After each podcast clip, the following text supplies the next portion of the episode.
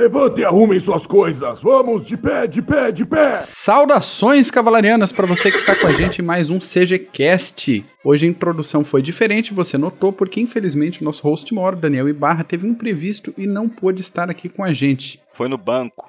Foi, olha aí, ó, coisas da vida que acontecem Foi no banco. na- nas situações Cotidianas. cotidianas que, a gente, que fogem ao nosso controle. Paulo, meu caro, seja muito bem-vindo. Hoje a missão é nossa. Como é que tu tá? Tudo bom, Mac? Muito obrigado. Vamos. Hoje nós vamos falar sobre a crise na Ucrânia. Uhum. O nosso parceiro Bull hoje é uma brincadeira, né? Eu falei que foi no banco, nem sei. Mas hoje ele não pôde participar. Mas é, vamos tocar o barco aí, vamos meter bala. Hoje nós vamos falar da Ucrânia. Vamos jogar os fatos aí pro ouvinte, trazer as estratégias, alguns números, falar um background perfeito do, pra cimentar bem por que, que ocorreu a crise. E isso já passou de cinco anos, né? Já, já passou, o conflito passou de cinco anos. A gente pode ver que pouca coisa aqui no Brasil se fala, às vezes só dando uma notícia ou outra, que nem a última crise que se falou na Ucrânia, entre Rússia e Ucrânia, foi aquela do Estreito de Kerch, Uhum. quando a marinha russa prendeu alguns marinheiros ucranianos, tal, a- abarroou alguns navios ucranianos. Mas eles dizem que é um conflito de baixa intensidade, né? Que pouca gente conversa. É um conflito geopolítico também, Sim. mas a gente vê que pouca gente fala na, na mídia. Muito, cê- o, o desenrolar, eu acho que o povo esqueceu. É, e o povo de lá também tá, tá bem resolvido quanto a isso. Só Tá. realmente grandes governos e, e afins que estão se importando com isso aí. Isso mesmo, durante o episódio nós vamos falar que lá eles chegaram num impasse que parece que tá bom pros dois. É, é. Então, basicamente é isso aí. É, quando às vezes quando a gente fala desses conflitos contemporâneos, o que, que vai acontecer no futuro, a gente meio que fala, poxa, por enquanto vai ficar nessa aí, ó, nesse chove não molha, já fazendo spoiler, né? Porque é, mas porque é um, é um conflito interessante que é um essas ondas que surgiram pós queda da União Soviética, né? Pós queda, é, pós fim da Guerra Fria, mas que acontece até hoje lá na, na região. A gente vai falar que é um conflito onde muita gente fica viajando na maionese, falando que é guerra híbrida, falando Uhum. que é um monte de coisa. Pelo amor de Deus, gente, isso é um conflito, isso é guerra, guerra que nem na concepção de Clausewitz. Se eles Guerra usam sanções econômicas, isso, se eles usam sanções econômicas, isso é um- uma forma de você usar sua força para compelir o inimigo a fazer a sua vontade, da forma que Clausewitz falava. É mais uma ferramenta. Mas hoje vamos mandar bala aí, vamos mandar, vamos, vamos, vamos começar desde o do início. Vai começar do começo. Isso. Vamos falar alguns números, né? Cinco anos nós completamos essa semana, então nós temos exatamente cinco anos que o conflito está acontecendo, com alguns picos de intensidade, com algumas quedas, mas não tá deixando de morrer gente lá. Isso Uhum. aí para falar pro ouvinte, então, porque quer dizer que está é, é, a barra tá pesada ainda lá, mais de 10 civis, 10 mil civis mortos, Uhum. uma linha de frente que eles chamam de linha de contato com 400 quilômetros de extensão e mais de um milhão e meio de pessoas desabrigadas pelo conflito. Então não é um, um- você vê aí com a população de 45 milhões de habitantes da Ucrânia ter mais de 10 mil civis mortos, isso é um é um baita um número significativo. Cinco Ah, anos sim. de conflito. Em números primeira- absolutos, parece que não é tudo aquilo. A gente pensa, pô, muito mais gente morre por criminalidade no Brasil em um ano do que essa quantidade de gente, mas proporcionalmente pro tipo de conflito, não dá pra ignorar. 10 Naquele mil civis mortos, né? exatamente. E um Naquele milhão e meio de pessoas desabrigadas. É, Isso. é pesado. E um número também que eu não falei: 2.495 su- soldados ucranianos foram mortos até hoje. Uhum. Sendo que 948, eu acho que esse número já deve ter passado um pouquinho depois do acordo de Minsk, que nós vamos citar também. desse acordo que foi. é, é, ele chegou para acabar com o conflito, mas nós vamos ver os desenrolares que aconteceram é, com esse acordo. Mas a primeira coisa, só pra gente falar rapidinho antes do conflito, seria o, Putin, nosso querido Vladimir Putin, um grande estrategista, Mac? O que, que você acha? Dúvida, hein? Na arena internacional, nosso grande Vladimir Putin, um grande estrategista, Momento para reflexão. o ouvinte vai pensar também, será que é um grande estrategista? Porra, o cara tá lá, tá cinco anos lá num conflito de baixa intensidade com a Ucrânia e tal. O que acontece? O cientista político John Mersheimer, que John Mersheimer, que os é, a galera de relações internacionais curte pra caramba aí do realismo ofensivo, ele sempre falou que Putin é um estrategista de primeira classe, né? Que tem que ser temido, respeitado e que sempre vai enfrentar seus inimigos na arena política, tanto interna como externa. Uhum. E Putin mesmo se considera um vencedor nessa arena internacional pelos últimos acontecimentos. Então você vê que ele derrubou, de, derrotou Obama, segundo ele, na, na, no conflito na Síria, quando os sírios usaram arma, armas químicas pela primeira vez em 2013, o Assad, por conseguinte, cruzando aquela linha vermelha. Só que Obama não reforçou o seu aviso, né, de que se cruzasse a linha vermelha, a situação ia ficar russa. Uhum. E o que acontece é que Putin meio que salvou a pele do Assad. Depois teve é, a interferência na, nas eleições dos Estados Unidos, que todo mundo sabe, com os e-mails vazados, tudo da Hillary Clinton, enfim. Putin meio que vem. Ele acha que vem dando um banho. Muita gente acha também. É verdade que ele vem, às vezes, com, com a carta na manga. Até a invasão da Crimeia foi uma carta na manga. Sim. Mas muita gente fala que Putin, na verdade, é um, um estrategista de curto prazo enquanto na guerra nós temos que pensar sempre na grande estratégia e naquela estratégia a longo prazo, Putin pensou a curto prazo, principalmente quando ele invadiu a Crimeia, na situação que estava. Então, por isso, muita gente cita que ele, como ele, ele é faixa preta de judô, Uhum. ele é o judoca, ele é a personificação do judoca, aquele que pensa muito mais no, no, no, no momento, no curto prazo, em táticas de derrubar o oponente naquele momento e às vezes você empurrando com longo prazo. Então nós vamos ver. Nada, nada tá tem cinco anos de conflito aí, não tá resolvido, né? Isso, exatamente, não está resolvido. Então, como nós citamos que parece que por hoje para os dois lados tá, a situação tá boa, mas não tá nada resolvido. E, e para eles, tanto os dois países saem perdendo. Nós vamos mostrar também porque, principalmente a Ucrânia, com a questão econômica, a Rússia também nessa questão de gastar esse dinheiro, sendo que ela tem outros é, é, é, desafios internacionais, como na Síria, por exemplo. Uhum. Então, é, nós vamos citar por que ainda está esse impasse. Mas antes da gente falar do background da história, só falar um, um- um adendo. Manda lá. Muita gente fala que a guerra hoje na Ucrânia aí, ela é, é outro tipo de guerra, é uma nova guerra. Porra, estão usando é, cyber capabilities e tudo isso, guerra, guerra de informação, desinformação. O negócio é o seguinte, isso é guerra. Isso não é nenhum novo tipo de guerra. Todo mundo que fala, vai, esses discípulos de Mary Caldor aí, de é, como é que fala? Pô, esqueci até o nome do outro cara lá que essa galera que fica falando de guerra híbrida tal, vamos parar com isso, minha gente. Vamos lembrar que Clausewitz falou: a natureza não muda, que só muda as características da guerra. Guerra é um ato de força para compelir o inimigo a fazer sua vontade. Então, tudo isso, sanções econômicas que nem Putin, na verdade a Rússia sempre usou sanções econômicas para punir seus, principalmente seus vizinhos e para levá-los a compelir a fazer sua vontade. Exatamente. Vamos falar disso daqui a pouco também. Isso sempre foi algo que todo mundo usou. É, é desde o começo da guerra, você bloquear, às vezes, o comércio de uma. De uma Tucídides já falava isso na Guerra do Peloponeso. Então, É. Napoleão, o, o- o bloqueio continental é, é que Napoleão implementou. Então, gente, falar que sanções econômicas, informação, isso aí é, é novo tipo de guerra e é, é pisar falhada aí. Tá, tá, tá dando bobeira. Vamos falar isso sem mais não. Vamos seguir os conceitos de Clausewitz, falar essa, corre, essa, essa parada aí de falar que é o novo tipo de guerra é, é, é passar vergonha. É verdade. Mas vamos. E o background, Mac? Como é que é o background? Ucrânia, me disseram que a Ucrânia, às vezes, tá, o povo acha que ela tá mais ferrada que a Polônia, hein? Pois então, a gente vai dar um passinho pra trás e entender o que que é essa formação de Ucrânia, de Polônia, de Crimeia, da própria Rússia. Isso. Que bagunça é essa aí? Essa região, esse lestão europeu aí, tem uma formação étnica bem complexa, com as migrações de uma quantidade absurda de povos seminômades na antiguidade para um lado e para o outro. A Península da Crimeia abrigou pequenas colônias gregas e depois romanas, já durante a-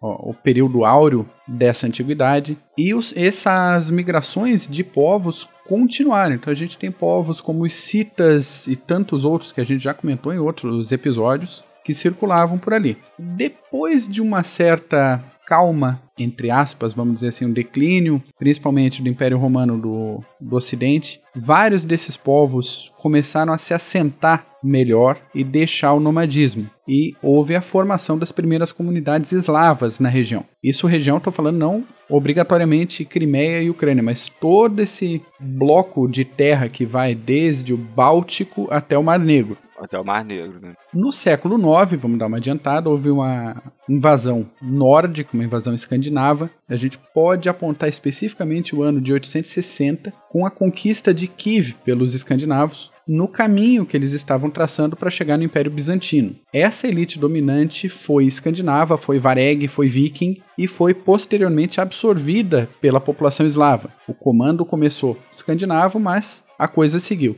Isso é interessante demais. Aham, aham. Isso é muito interessante. Muita gente conhece os vikings pelas suas empreitadas, seus, é, suas incursões no Ocidente, contra a Inglaterra e tal. E muita gente, pouca gente sabe que os vikings que fundaram Kiev, Kiev Rus, que hoje é a Rússia, né? Exatamente. E o Rus de Kiev foi o primeiro grande estado eslavo na região, ou se não bem um estado, pelo menos uma confederação. O auge do Rus de Kiev foi no século XI, cujo território ia efetivamente do Báltico ao Mar Negro. Começou um declínio e houve no século XIII a invasão mongol, que foi o maior império em território contínuo da história, E, e só uma coisinha aí, Mac, só para o adendo aí. Muita gente fala ninguém invadiu a Rússia. Tudo bem, a Rússia era pequenininha, mas os mongóis vararam ela. Então, e foi bonito. E daí fragmentou-se o Império Mongol. E essa fragmentação, depois da morte do Gengis Khan, e principalmente do filho dele, o Khan Ogedei, o Guedei. tornou esses, essas propriedades, esses mini impérios, esses mini reinos, deixou eles um pouco mais autônomos. O Batu, que era sobrinho do Ogedei, fundou o Canato da Horda de Ouro, e aí corresponde mais ou menos o que é Ucrânia e arredores hoje. Por conta de algumas brigas familiares normais da época, divergências de comando, esse canato seguiu sem muita interferência do Kublai Khan, que tinha o foco principal dele lá na China. A região sul do Kanato, e por isso toda essa tensão, nossa, era fronteira, fazia fronteira com vários povos limítrofes ali. E foi chamado, durante o Kanato da Horda de Ouro, de Ukrajna, que traduzido é a fronteira. Então a gente já tem a origem do nome aí. Tudo certo, tudo bem. Século XV aconteceu a conquista otomana da região. A, a franca expansão otomana conquistaram o Império Bizantino e seguiram um pouco mais para o norte. Aí a gente vai ver reflexos dessa, desse período de conquista otomana até o final da Primeira Guerra Mundial, as guerras dos Balcãs, início do século XX, todo aquele rolo lá. Mas foi estabelecido nessa época, no século XV, o Canato da Crimeia. Então a gente já tem uma separação de Já formação tem. do que, que é Crimeia e o que, que é Ucrânia. Esse canato duraria até o ano de 1783. Para o norte do Canato da Crimeia, região da Ucrânia e afins, ficou o Principado da Galícia-Volínia, o reino dos Rus, ou que a gente conhece- vai conhecer depois como a Rússia. Chegando no século XVIII, a Rússia, por sua vez, empreendendo essas expansões, essas conquistas e guerra contra os otomanos, que eram a potência vizinha, tinha que fazer guerra, né? A natureza humana pede uma guerrinha de vez em quando. Tem que ter. E os otomanos eram os chefes desse canato da Crimeia ainda. Então, entre 1777 e 1783, os russos conquistam a maior parte da Ucrânia e da Crimeia. E aí, créditos para o nosso querido general Suvorov. Com o tempo, houve uma política pesada de russificação da região. Primeira treta grossa aqui da Crimeia. Entre as diversas políticas, foi proibido o uso da língua ucraniana em materiais escritos e até o uso em público em algumas situações.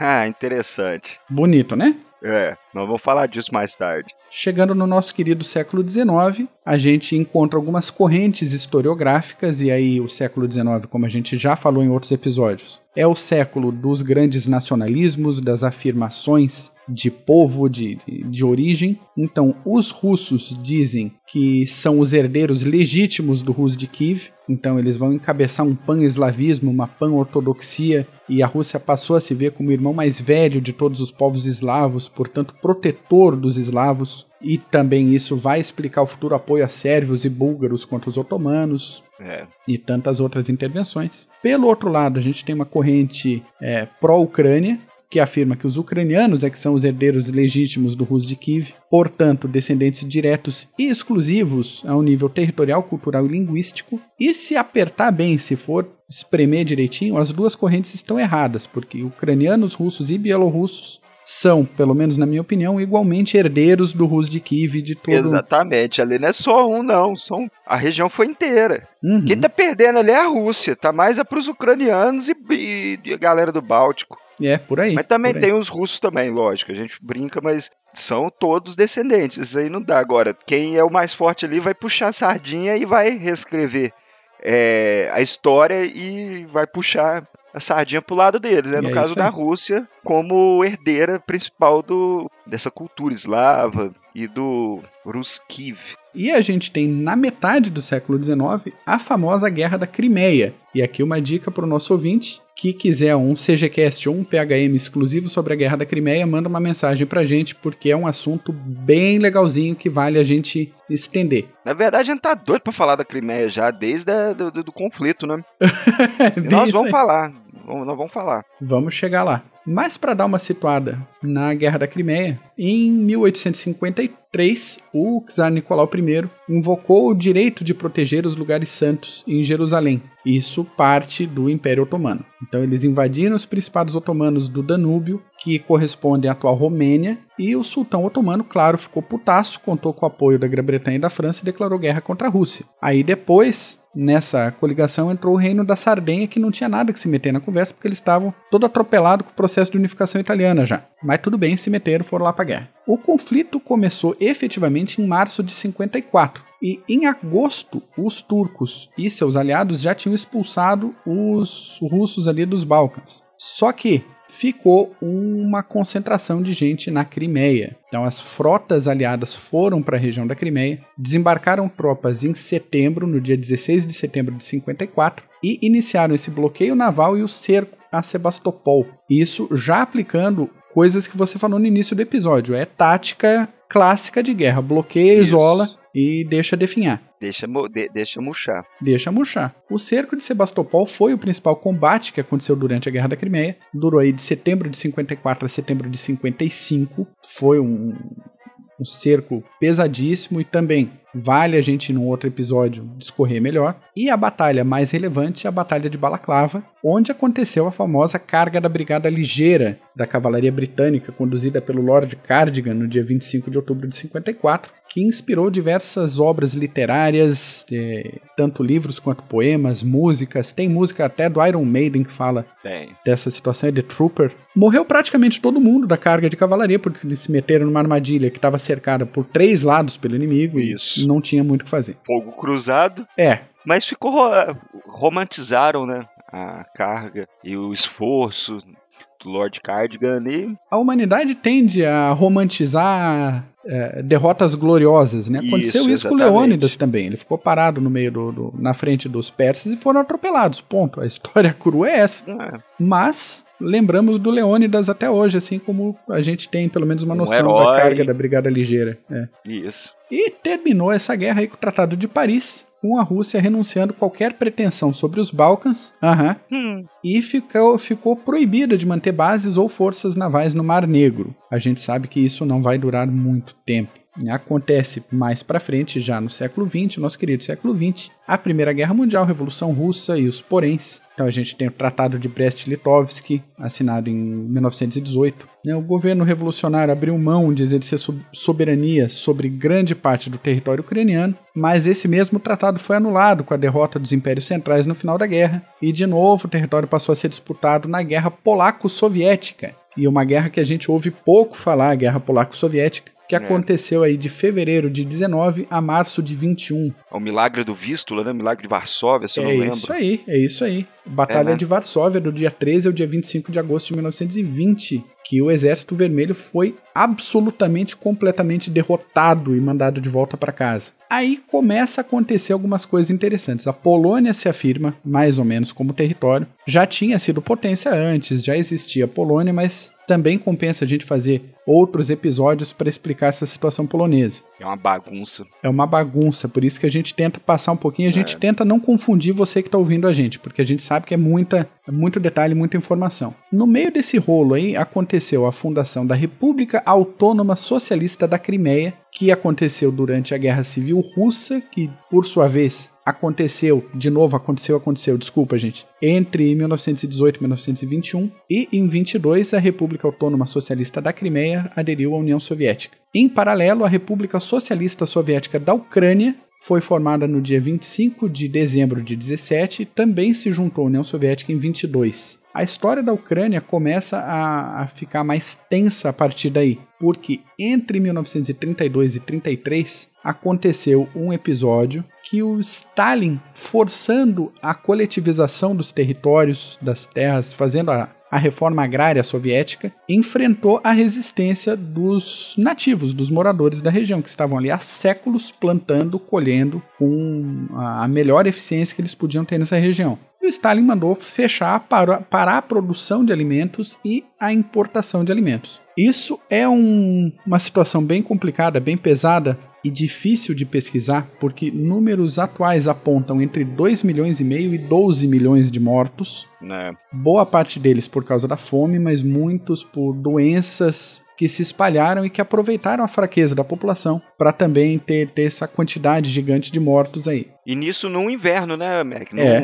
isso, na verdade, foi no período de um ano, né, que eles falam que até 32, 33 e, poxa, imagina, só para você ter esse gap aí de 2,5 até 12 milhões, muita gente cita que foram 6, 7, né, que citam que foram um pouco mais do que os judeus é, mortos por Hitler, mas... Isso, é o número é, mais é, aceito não, não, aí, 7 milhões, mais ou menos. Então. Esse número não vai ter... Não, não tem não muito vai ter como... nunca, né? É, Muito certo, não vai ter jeito. Sim, porque ainda tem acesso, é, dificuldade no acesso à documentação, que tem muita coisa restrita até hoje, e documentação que foi feita ou foi alterada já na época. A quantidade de mortos que as autoridades não podiam registrar que tinham morrido por fome, que foi registrado mortes por outras coisas, ou simplesmente gente que morreu no interior e foi enterrada e ninguém sabe. Então a gente jamais vai Muito conhecer grande. o tamanho da, desse genocídio que a União Soviética causou na Ucrânia. Intencional, genocídio intencional causado na Ucrânia. Isso. Aí, por conta disso, de todo o tratamento soviético na, na Ucrânia, na Segunda Guerra Mundial, quando os nazistas chegaram, eles foram recebidos como libertadores. Momento para reflexão. Imagina os nazistas sendo recebidos como libertadores por um povo. Que, que, que era a situação da Ucrânia?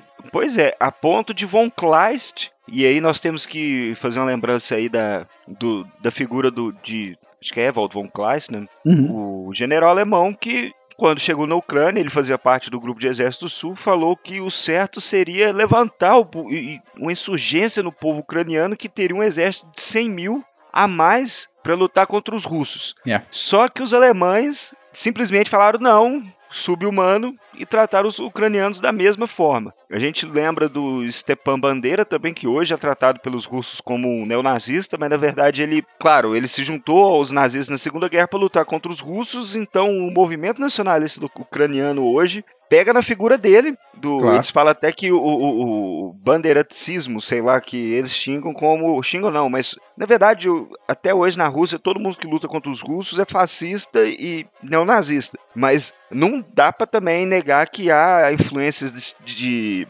neonazistas, principalmente dessa. é, é, se lembrando um pouco do movimento do, Ste do Stepan Bandeira, Uhum, uhum. hoje no movimento contra a Rússia. Isso não dá pra negar também. Sem dúvida nenhuma. E aí, depois da Segunda Guerra Mundial, a Ucrânia foi internacionalmente reconhecida como Estado independente, com seus próprios direitos, mais ou menos, porque estava na, na, na esfera soviética. Foi um dos 50 estados fundadores da ONU, ainda em 45, e foi um dos dois únicos estados da União Soviética a ter um assento próprio nas Nações Unidas. Isso, o outro, a outra nação foi a Bielorrússia. A Ucrânia finalmente fica independente com o final da União Soviética. Vou repetir porque eu gosto, com o final da União Soviética em 91. Em paralelo, que a gente está fazendo sempre paralelo Ucrânia e Crimeia. Porque o normal é a gente entender a Crimeia, pelo menos com os olhos da- da- do geral, eu vi assim até bem pouco tempo atrás, como a Crimeia sendo parte natural da Ucrânia. Dirigente, é, exatamente. E não é bem por aí. Crimeia sempre teve uma história paralela.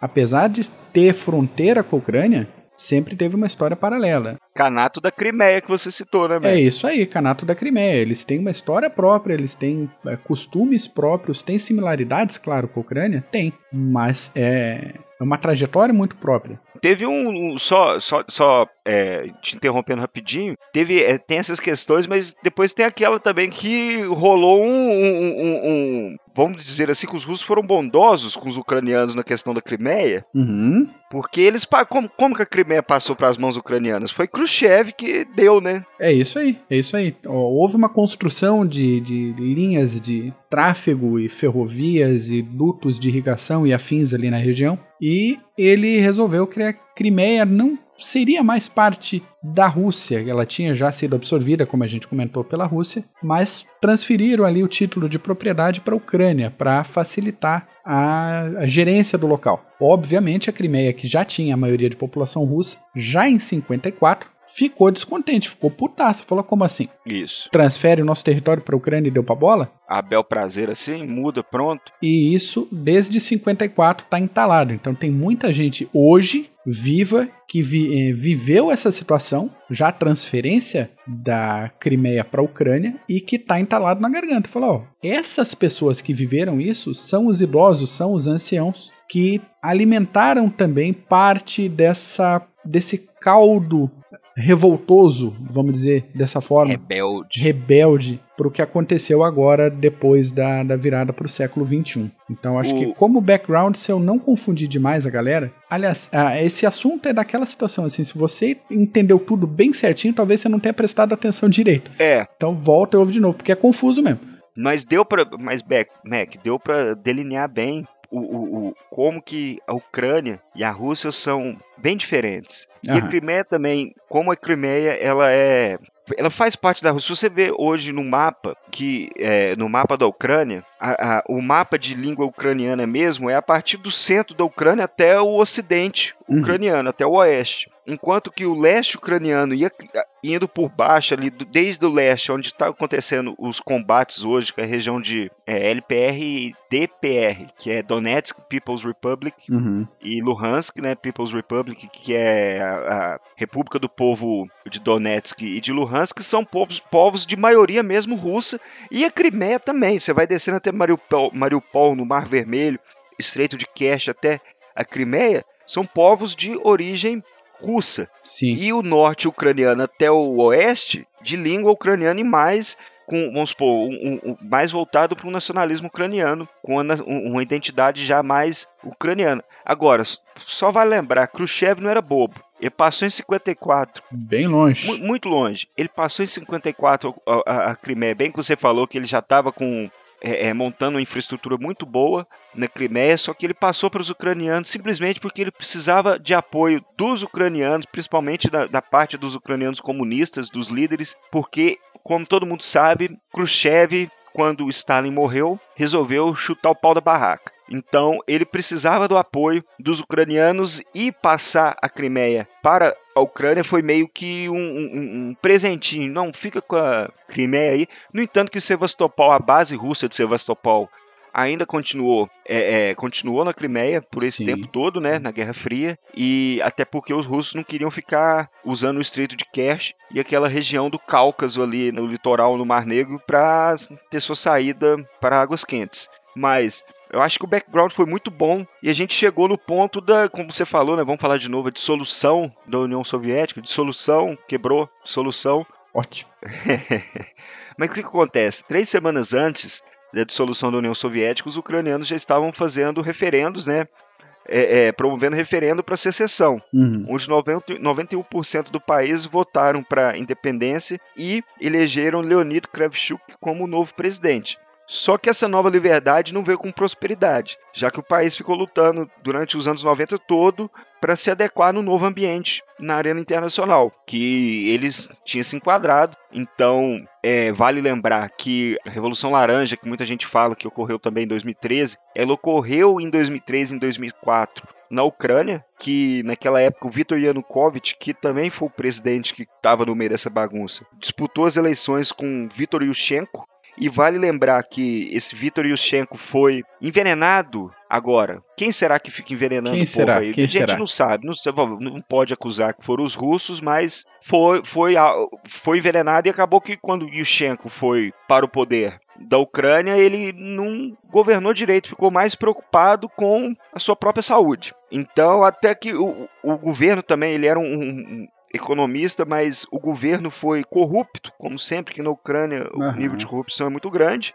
Então, Essa revolução colorida ocorreu em 2004, que foi a Revolução Laranja, na Ucrânia, como também ocorreu na Geórgia em 2013, que é a Revolução das Rosas, na Iugoslávia em 2000, em 2000 também no Líbano em 2005, que é a Revolução dos Cedros.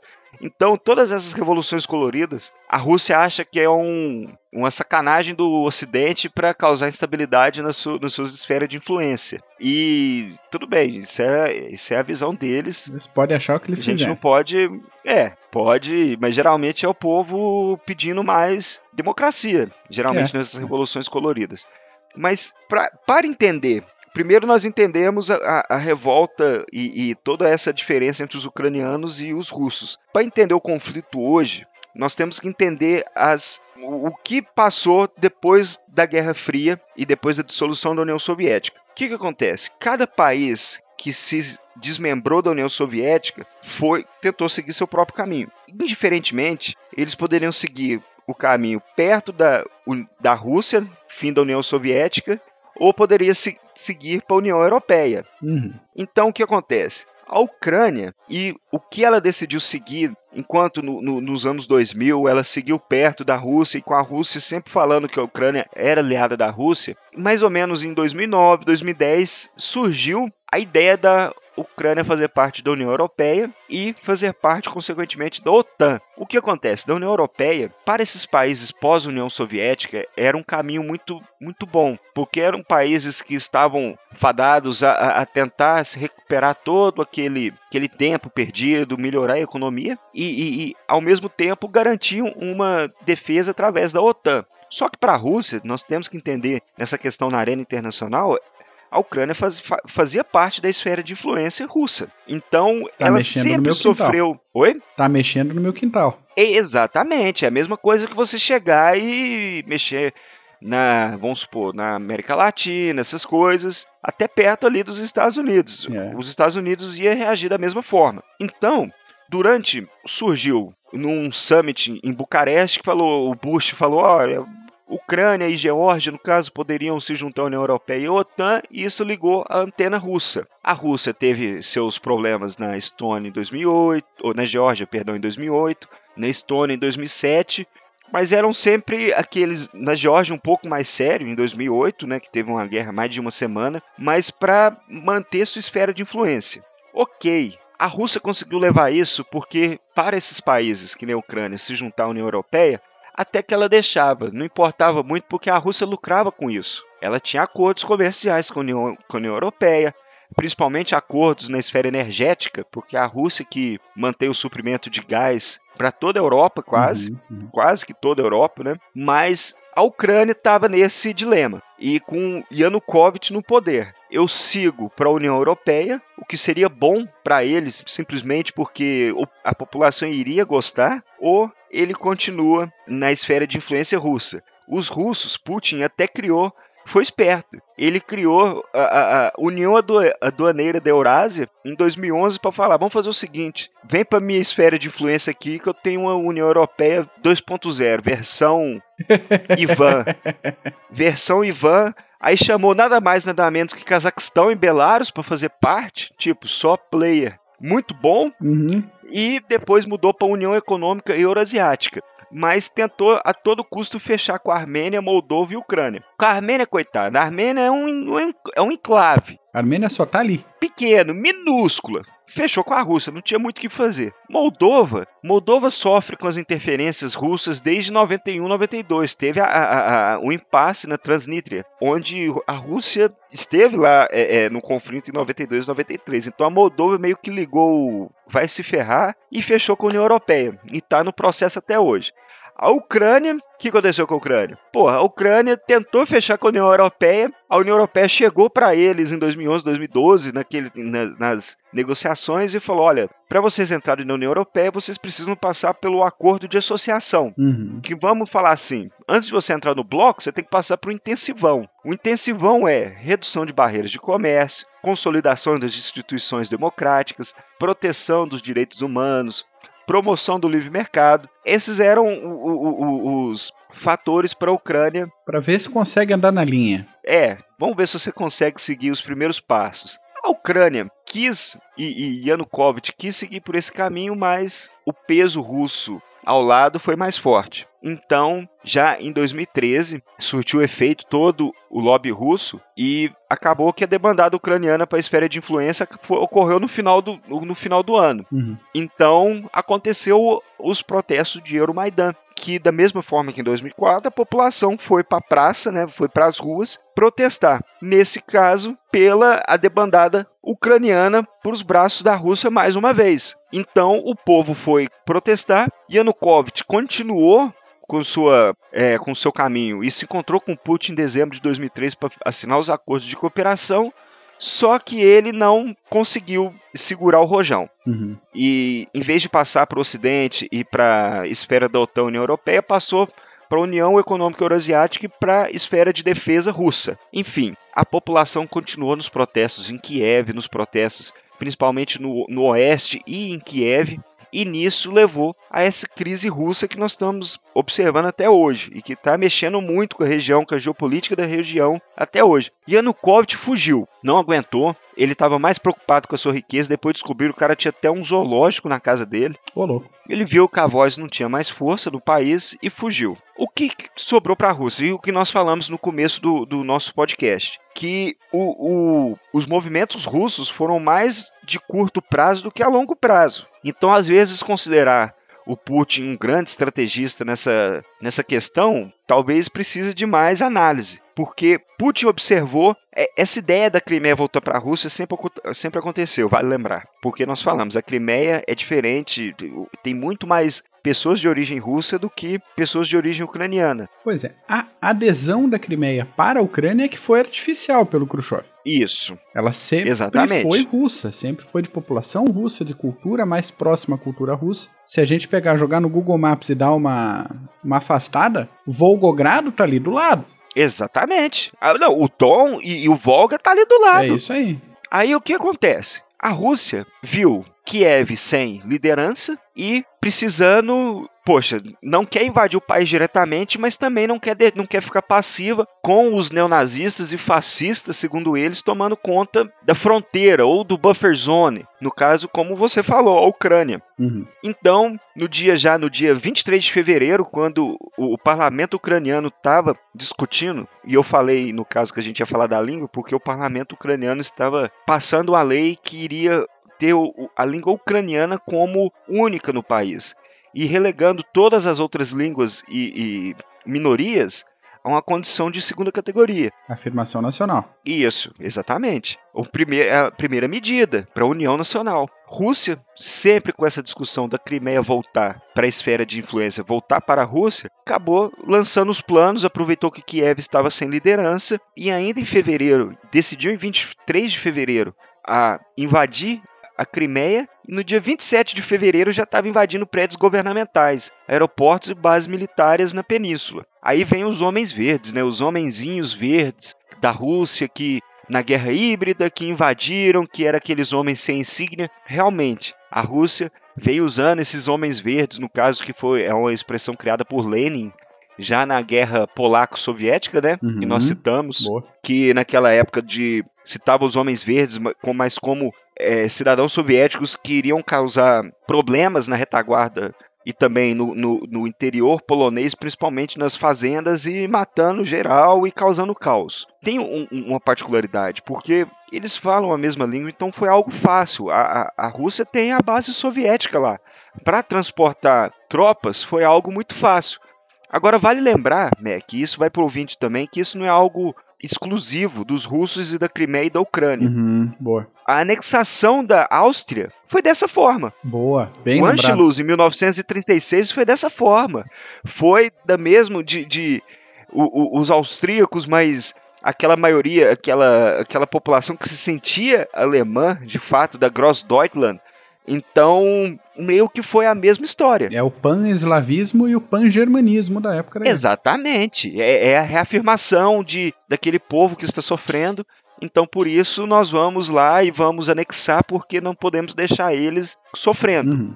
Então, tem esse paralelo que nós podemos ter. Então, invadiram já no dia 27, já foi o primeiro referendo para reconhecer a Crimeia como uma região autossustentável, e já no dia 18 do 3, Putin já alegava que o governo de Kiev era ilegítimo e que a maioria de língua russa na Crimeia tinha o direito de decidir pela sua independência, usando o que? O exemplo dos albaneses kosovares. Então ele usou como carta na manga Kosovo. Que tá brigando até hoje também, né? É, exatamente. Te, teve a influência lá do. Isso nós falamos até do, do papel russo, no, influência nos Balcãs, mas é, Putin usou os albaneses kosovares como exemplo para os, os russos na Crimeia se autodenominarem como uma região separada da Ucrânia. E tudo na jogatina lá na meiuca, já levaram lá para Duna e já aceitaram como mais uma região da Rússia. Então pronto, nós temos agora uma Ucrânia que não conseguia, não tinha poder para atacar a Rússia, atacar, tomar a, a, a península de volta. Uhum. Tinha uma população revoltada que não ia aceitar isso de forma fácil. Não ia aceitar também de forma fácil e entrou no primeiro impasse. Isso foi no começo de 2014. Nisso, a outra região de língua russa na Ucrânia, que é a região de Donetsk e Luhansk, começou também um referendo para declarar sua independência da Ucrânia. Qual era a estratégia russa e dos rebeldes? Era instigar os movimentos contrários ao Euromaidan nessa região até que eles florescessem o bastante e clamar pela ajuda russa. Então essa era a estratégia russa, deixar esses movimentos florescerem a ponto deles pedirem e se auto denominarem até a Rússia ir lá e para ajudar eles. Alimentar a autodeterminação do pessoal. Exatamente, essa era a estratégia. Só que não era tão forte que nem na Crimeia esse movimento popular, esse movimento rebelde né, contra o, o, o governo de Kiev. Não teve o mesmo apelo popular nessas duas regi regiões do que teve na Crimeia e nisso causou um impasse, porque se criou dois enclaves, né, que é o enclave de Luhansk e o enclave de Donetsk, onde os rebeldes e aí foi uma, uma, uma legião de mercenários russos e, e, e a Rússia até hoje, apesar dela já ter afirmado que soldados russos atuam é, é, de forma às vezes unilateral, às vezes direta, no uhum. conflito no leste da Ucrânia, eles geralmente falam que não, isso são mercenários aventureiros que chamaram a causa para si e estão lá a bel prazer.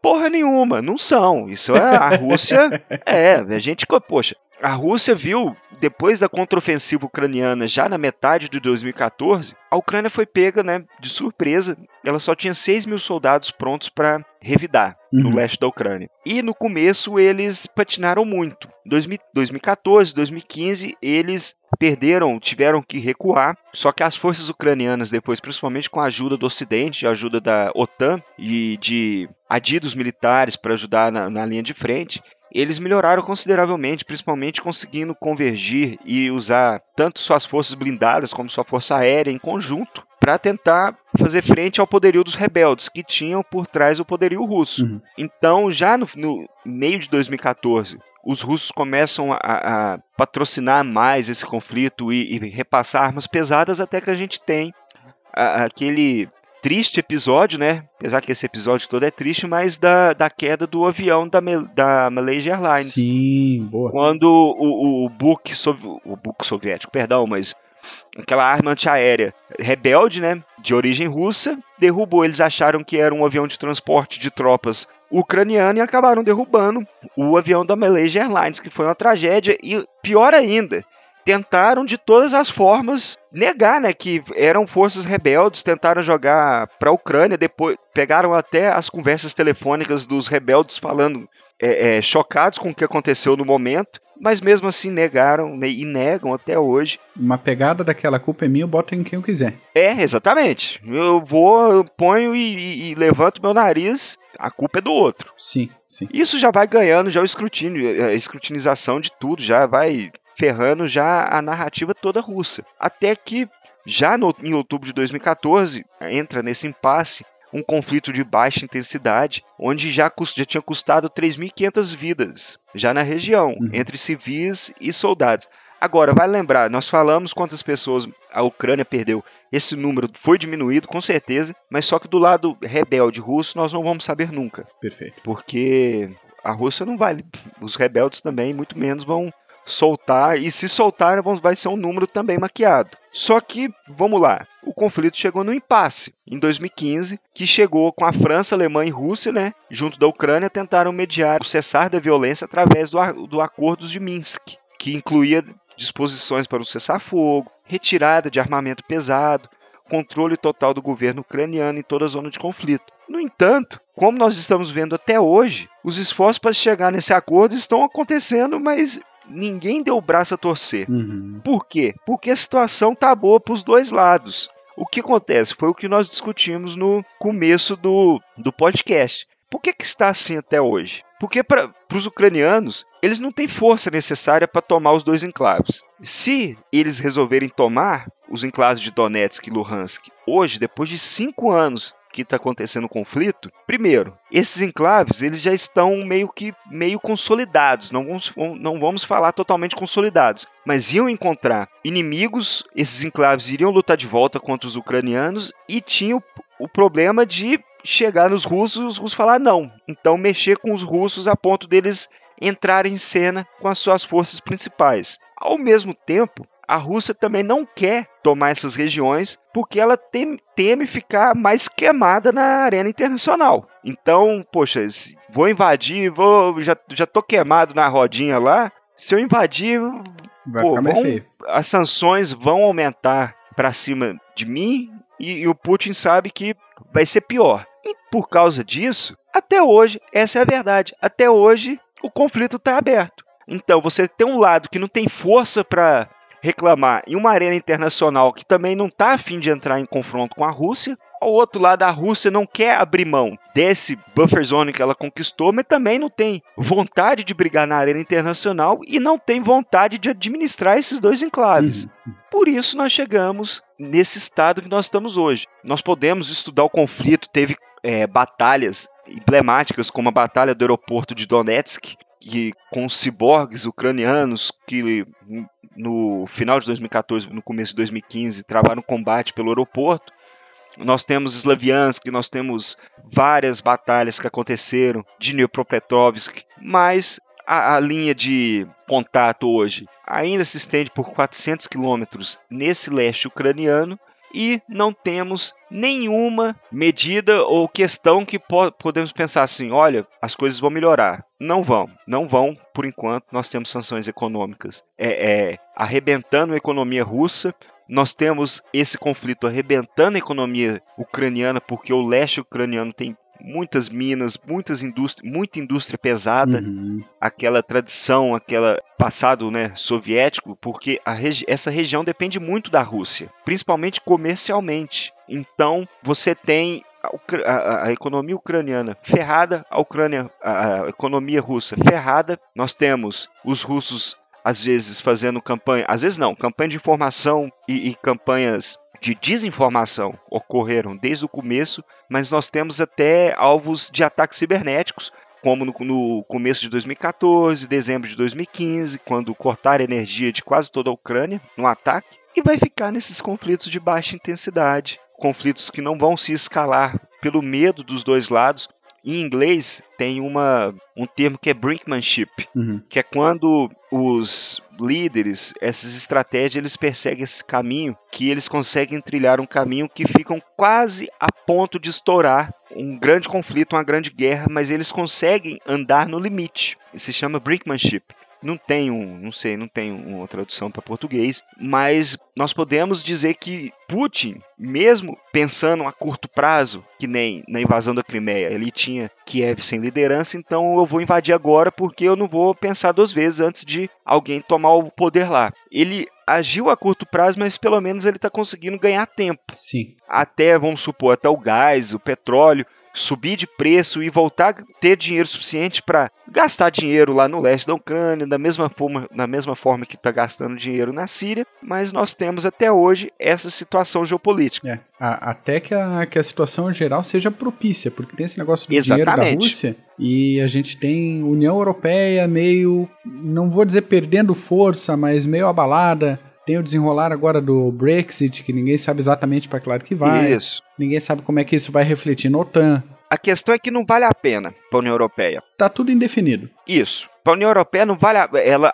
tem empréstimos para a Ucrânia depois do conflito para ajudar, mas não vale a pena, sabe, botar a banca mesmo e falar, olha, tá acontecendo isso, vamos, né, até, até que as sanções que estão é, começaram a ocorrer desde 2014 foram amplamente os, os alemães não gostaram e foi amplamente divulgado isso, porque as sanções russas feriam diretamente os acordos comerciais e o comércio com a Alemanha. Uhum. E a Alemanha, a indústria pesada alemã, precisa suprir a indústria russa. É, isso é fato. Então, vai acontecendo. E, é, é, não é unanimidade na União Europeia, então eles não vão comprar a briga. A OTAN também não está afim de entrar num conflito com a Rússia. Não é hora para ninguém. Não é hora a Rússia vai fazer os voos de bombardeio lá no Mar Báltico para entrar no espaço aéreo da Suécia, da Dinamarca, da, da, da, Estônia, da Finlândia, vai continuar nesse chove no molha também. E é assim que a Rússia faz, porque a Rússia precisa, a Rússia não tem, é, pela tradição russa, essa cultura estratégica, ela não tem barreiras naturais. Então ela precisa desses buffer zones, além de que ela precisa sempre desestabilizar seus vizinhos para se manter estável. Se seus vizinhos estão desestabilizados, isso mostra que eles não têm força para desafiar a Rússia. Uhum. Da mesma forma que era o Império Soviético, o Império Russo, então sempre foi assim. Para a gente entender então como que está acontecendo esse conflito na, Rússia, na Ucrânia, da mesma forma que aconteceu na Estônia, na Geórgia, na Transnistria em 2002, 2002 perdão, 92, 93, e é assim que sempre se desenrolou as coisas pós-Guerra Fria lá na região. E, como nós estamos dizendo, gostaríamos de falar que a região e a situação vai melhorar, mas pelo jeito não, vai continuar na mesma coisa. Dom Paulo, para quem quer acompanhar isso aí contemporaneamente, quais são os melhores caminhos? Mídia? A, a, a, a mídia. É o melhor caminho. Nós temos é, é, livros que contam, principalmente livros em português são muito poucos, por isso eu o, o que eu, eu diria é para o ouvinte acompanhar na internet no máximo, principalmente em sites europeus, na BBC, CNN, na Rádio Livre Europeia, para pegar mais informações, até em veículos russos também, no Russian Sim. Today porque infelizmente não, não, ainda mais depois de 2015 é, pouca coisa se fala do conflito e tirando algo, em língua inglesa tem muitos livros mas em português tem muito pouca coisa é. uma dica também é acompanhar é, periodicamente as novidades no próprio site da ONU e de algumas ONGs que trabalham nessa região. Então, às vezes, o pessoal tem algumas coisas do dia a dia do conflito que podem gerar consequências depois. Mas isso para o nosso ouvinte que realmente tiver muito interesse na região, isso. quiser acompanhar bem afino